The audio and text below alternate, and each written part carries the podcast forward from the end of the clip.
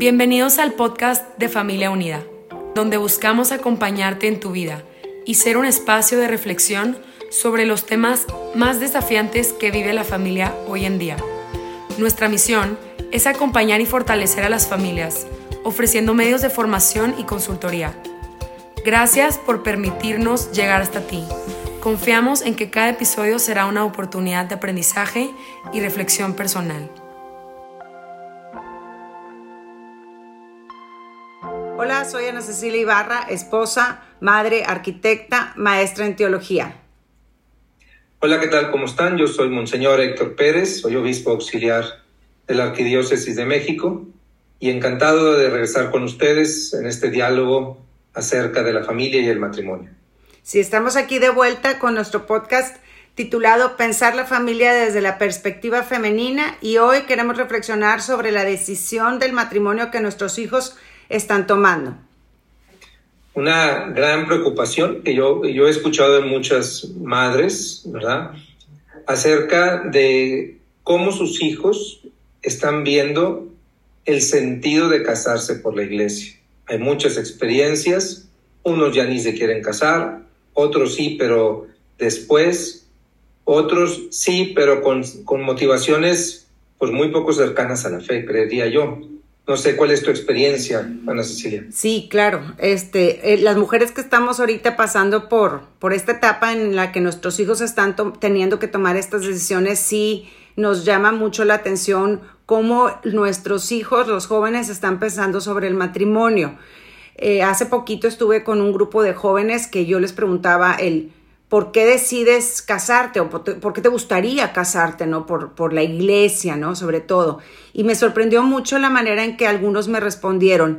Consciente que la cultura también afecta en, en estas respuestas, porque algunos de ellos decían, es que así es, todo mundo se casa por la iglesia, ¿no? Entonces, cuando te vas a casar, primero vas a la iglesia y luego te vas a la fiesta. Y muchas veces el hincapié es más sobre la, el evento en sí, ¿no? Una de las respuestas fue, es que así es todo mundo, todo mundo se casa así. Otra de las respuestas fue, y este, bueno, porque si no mi mamá se muere, si no me caso por la iglesia, mi mamá se muere. Pero bueno, mi pregunta era hacia ellos mismos, ¿por qué lo haces? O sea, si lo vas a hacer solamente porque tu mamá se enoja o porque tu mamá se va a sentir mal y, y, y en, en ti qué, ¿A ti qué? Y una de las que te creo yo que son de las mejores respuestas o de las más chistosas que me han dado es porque se ve chida la foto con el vestido y la iglesia. Entonces, ¿qué es lo que nos está pasando como, como para nosotros como mamás, verdad? El, el decir, ¿cómo estoy presentando yo este matrimonio? ¿O qué está pasando con estos jóvenes? ¿Cómo tienen esta visión? ¿Cómo están viviendo? Lo que es el matrimonio para que no lo deseen totalmente o para que no busquen eh, el, preguntarse qué es en sí el matrimonio. Bien, este, pues yo creo que cada vez los, jóvenes, ¿sí? Eh, viven con, con otras perspectivas muy diferentes a la fe. Es decir, no, la fe no es ya un punto de partida para definir su felicidad, sino una tradición cultural, ¿verdad? De la familia que, que al que mejor nos va, la quiere seguir cumpliendo como tradición familiar. Entonces, no son, no se trata de culparlos, que no, no es, eh, hay que pensar, bueno, qué testimonio hemos dado de lo que significa estar casados con la bendición de Dios. ¿En qué sentido la bendición de Dios hace diferente nuestro matrimonio? Yo creo que ahorita hay un bombardeo cultural muy, muy fuerte a decirle al joven, nadie tiene por qué decirte qué hacer. Tú eres libre de decidir lo que tú quieras. El matrimonio es una convención social donde tú y tu pareja lo van a definir qué quieren hacer. Nadie tiene por qué decirte cómo vivir tu vida. Estas son ideas que se bombardean, digo, que llegan a su cabeza todos los días respecto a sus personas, porque han exaltado la libertad de una manera que parece Dios, ¿verdad? O sea, nadie puede atacar la libertad del otro, pero no se han dado cuenta que esa libertad tiene un origen y tiene un fin, es decir, yo soy libre para decidir mi vida, pero para llegar a una meta. Cuando la libertad no se vive con una meta, con un ideal, entonces pues no hay decisión buena o decisión mala. Es como si yo dijera, soy libre de caminar por la ciudad y no me voy a poner una meta, un, lugar a donde llegar. No importa qué calle tome, ¿verdad? Todos van a ser sin sentido. Entonces, esta vivencia de la libertad exacerbada, por decirlo de una manera, exagerada, donde nadie te puede decir nada, la están llevando al matrimonio. Entonces, nadie me puede decir por qué, cómo, cómo debo de vivir con mi pareja. Nadie me puede decir a dónde tengo que ir caminando como pareja. Y, y este, en, ese, en esa perspectiva, pues Dios, si yo meto a Dios, me resta libertad. En esa perspectiva, que es una mala perspectiva, una mala visión de la libertad. Cuando nosotros comprendemos que la libertad es la capacidad de construir un futuro, pero un futuro que tiene un ideal, ¿no? Y que la libertad me la da también a alguien, ¿verdad? alguien que me hizo capaz de tomar decisiones, a quien yo tengo que honrar con mis decisiones, entonces comprendemos por qué la decisión de una pareja de unir sus vidas y formar una familia tiene que honrar por lo menos a sus padres. Es decir, cuando tú te casas, tú compartes tu vida, compartes todo lo que tú eres. Y, pero todo lo que tú eres, alguien te lo dio. Es decir, alguien te dio la vida, alguien te dio los valores, alguien te dio la educación, alguien te dio todo lo que tú estás entregando. Por eso todavía se guarda, más o menos, la tradición de ir con los papás a decirle, oigan, queremos casarnos. Porque los papás hacen parte de la vida que se van a entregar los jóvenes. Sí. Pero bueno. Pero ahí ya no entra Dios. Sí, pero bueno, ahorita lo que estás diciendo me hace a mí pensar, ¿verdad? Y reflexionar en, la importancia entonces de nosotros cómo reflejamos nuestra vida matrimonial a los que todavía estamos casados, ¿no? porque esto me está haciendo regresarme y me hizo regresarme a investigar un poquito el, significado real o la visión en la que estamos planteando el, matrimonio como un sacramento, ¿no? Entonces, si yo me busqué de hecho lo que, lo que los documentos del magisterio hablan sobre el matrimonio, entonces, el, el, en Gadum Spes, por ejemplo, el número 49 me dice, es un amor tal de lo que está asociando lo humano con lo divino. Y es un don libre de lo que estabas hablando tú ahorita. Y estos, estos sentimientos se comprueban en los actos de ternura que se tienen dentro de la pareja que impregnan toda su vida. En este caso, nuestra vida sería esta, eh, nuestros hijos, ¿no?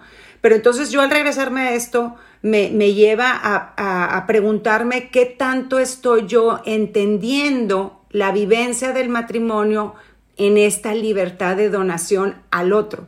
Porque de la manera en la que yo lo estoy viviendo como padre, es la manera en que lo estoy reflejando yo a los a mis hijos, ¿no? Y esa es la manera en la que ellos van a buscar probablemente tener una relación o vivir una relación, ¿no? Entonces, el pensar el pensarlo, el, buscar que nosotros como parejas o como padres reflexionemos en nuestro propio matrimonio puede ser una buena manera en la que para que nosotros podamos proyectarlo, ¿no? Para que podamos de alguna manera convencerlo. Claro.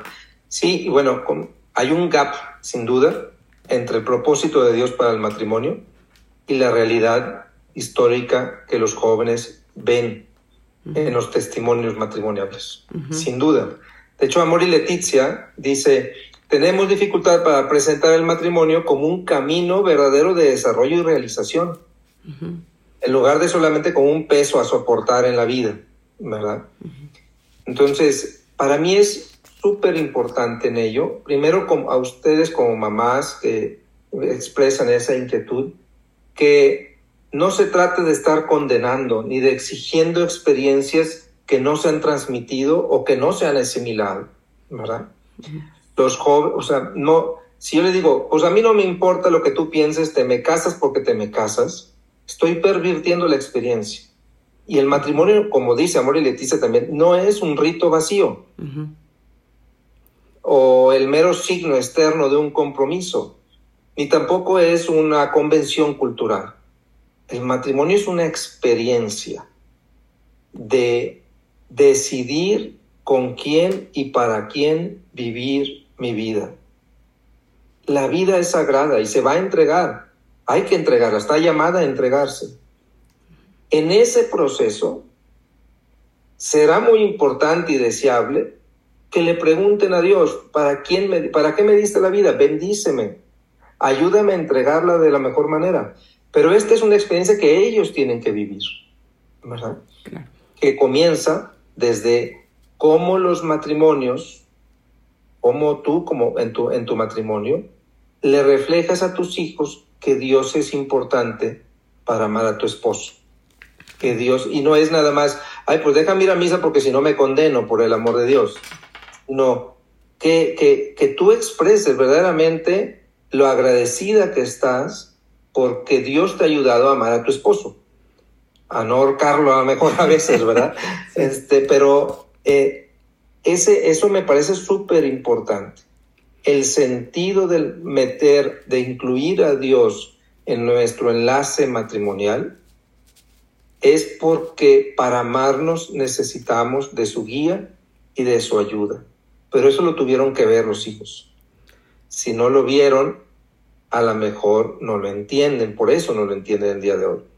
Hay que, hay que rezar por ellos, hay que hablarles positivamente de Dios y, que, y dejar que ellos vayan tomando su decisión y, viviendo su encuentro con Dios.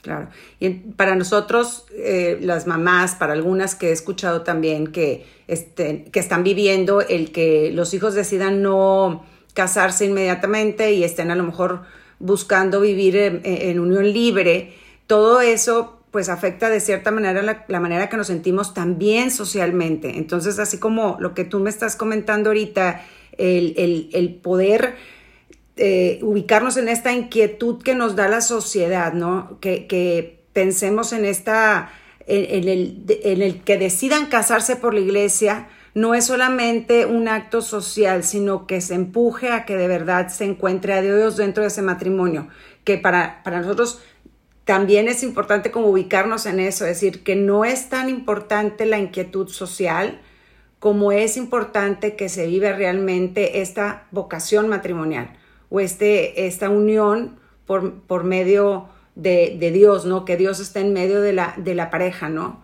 Entonces, este, creo que este tema yo creo que da para mucho y es, me queda así claro o me quedo con la inquietud de buscar y reflexionar sobre, sobre mi matrimonio para poder proyectarlo, aunque mm, probablemente esta idea o este, este tema del día de hoy nos los diga el día de hoy y no lo hayamos hecho antes, por algo es, ¿no? El que nos esté inquietando a buscar y reflexionar sobre lo que nosotros vivimos dentro de nuestro matrimonio o la visión que nosotros tenemos del matrimonio.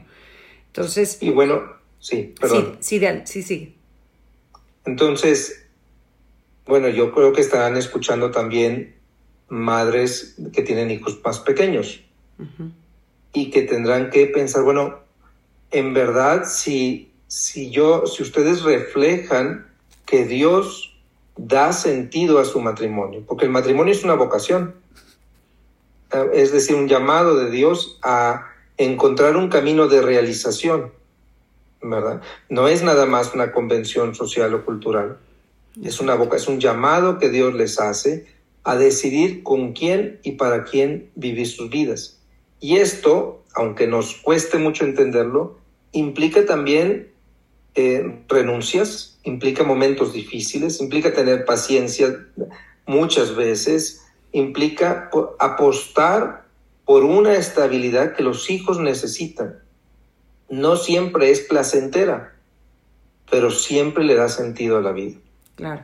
El donar, el darte, el darte, o sea, la experiencia de que es darte al otro, el vivir por el otro, el, el, el, dejar de hacer tú cosas por el otro, como lo hacemos las madres con nuestros hijos sin, sin ningún esfuerzo alguno y lo que se recibe, ¿no? El reflexionar en, en esa donación, cómo la vivimos y cómo la sentimos, que realmente se contrapone a lo que la cultura actualmente les está invitando a vivir pero bueno, el, acercarnos a, con estos temas, a reflexionar sobre esto y provocar la reflexión y ofrecer a nuestros hijos un, sentido de esta experiencia matrimonial desde esta perspectiva, pues, y que el matrimonio no es solamente un socialito, ni un rito, ni algo que tienes que hacer porque luego no me veo bien, sino realmente es una experiencia de vida en, en Dios, ¿no?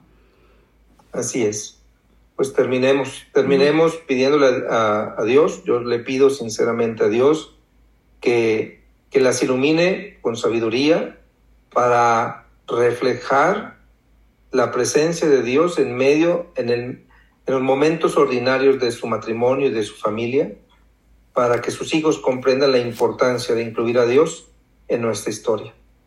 Así sea. Gracias, hasta luego. Luego, que Dios les bendiga.